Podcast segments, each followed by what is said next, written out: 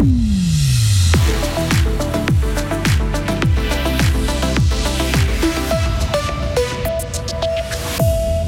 Le nombre de cas de Covid stagne après avoir augmenté dernièrement, mais pas question d'instaurer de nouvelles mesures selon les directeurs cantonaux de la santé. Les décorations de Noël en gare de Fribourg seront moins nombreuses cette année car les CFF font des économies d'énergie. Et puis le terrain de foot du Paquier accueille une patinoire temporaire. Le temps va rester très nuageux demain avec des épisodes de pluie, notamment le matin, puis à nouveau durant la nuit. La météo complète, c'est à la fin du journal. Un journal qui est présenté par Lauriane Schott. Bonsoir Lauriane. Bonsoir Maurizio, bonsoir à toutes et à tous. Pas question de prendre de nouvelles mesures contre le Covid. C'est ce qu'estiment les directeurs cantonaux de la santé qui étaient réunis ce jeudi à Berne pour adopter une position commune. Et ils ont décidé que pour le moment, pas besoin de faire quoi que ce soit en rappelant qu'il faut tout de même se protéger et protéger les personnes vulnérables. À Berne, les explications de Serge Jubin. La remontée prévisible automnale d'infection au Covid se confirme ou plutôt s'est confirmée ces dernières semaines. Les ministres cantonaux de la santé constatent une stagnation à présent. Pas de raison donc de prendre des mesures formelles. D'aucuns évoquaient le possible retour du port du masque dans les transports publics. Les conseillers d'État constatent que les hôpitaux ne sont pas en passe d'être surchargés par les malades Covid. Ils relèvent aussi que la quasi-totalité de la population présente des anticorps grâce soit à la vaccination, soit à la guérison. On peut donc s'en tenir à la responsabilité individuelle de savoir si et comment se protéger. Les ministres recommandent le deuxième rappel de la vaccination pour les personnes âgées et vulnérables, la vaccination contre la grippe aussi pour éviter la surcharge des hôpitaux. Et donc, disent ces conseillers d'État, chacun peut se protéger et protéger les autres, même sans directive officielle, et d'évoquer tout de même l'utilité du port du masque lors de rassemblements et dans les transports publics, mais sans contrainte. Et concernant le nombre de nouveaux cas dans le canton de Fribourg, la semaine passée, ce sont plus de 1000 personnes qui ont été testées positives au Covid, presque deux fois plus que durant la dernière semaine de septembre. La gare de Fribourg sera moins illuminée à Noël. Cela fait partie des mesures prises par les CFF pour faire des économies d'énergie. Les 30 plus grandes gares du pays sont concernées. Autre mesure, l'ex-régie va aussi baisser la température dans les trains de 2 degrés au maximum, mais selon les CFF, cette baisse sera à peine perceptible.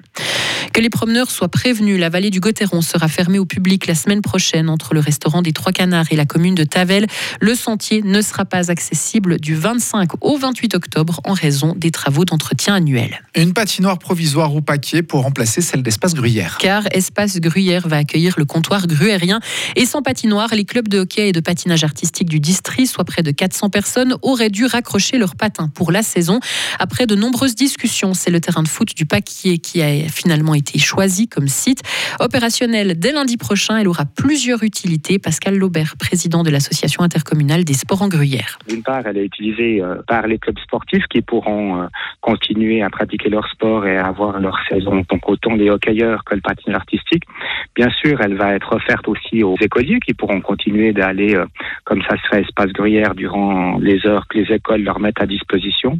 Puis bien sûr, en dernier lieu, aussi comme ça se fait espace gruyère, les citoyens pourront aussi l'utiliser dans le cadre de leurs loisirs.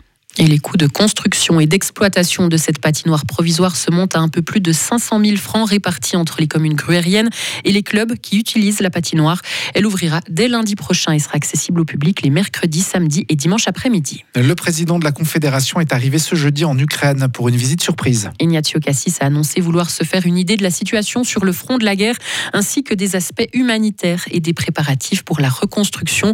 Pour des raisons de sécurité, le département fédéral des affaires étrangères ne donne pas plus de détails sur son programme. Dans la région de Kherson, en Ukraine, plus de 15 000 personnes ont été évacuées selon l'occupation russe.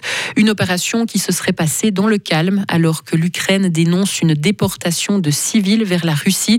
La Russie encore qui affirme aussi qu'elle ne perdra jamais la guerre en Ukraine. Son ambassadeur à, l'ONU estime que les États-Unis poussent l'Ukraine à poursuivre les combats, des reproches qu'il fait aussi à l'Union européenne. L'homme indique aussi que la Russie pourrait ne pas reconduire l'accord sur l'exportation des céréales depuis les ports ukrainiens en vigueur depuis juillet dernier pour quatre mois. Et enfin, la première ministre britannique démissionne. Liz Truss quitte ses fonctions après à peine six semaines au pouvoir. Un scrutin pour lui succéder sera organisé d'ici la semaine prochaine. Liz Truss devient ainsi la chef de gouvernement à la longévité la plus courte de l'histoire contemporaine du Royaume-Uni. Retrouvez toute l'info sur frappe et frappe.ch.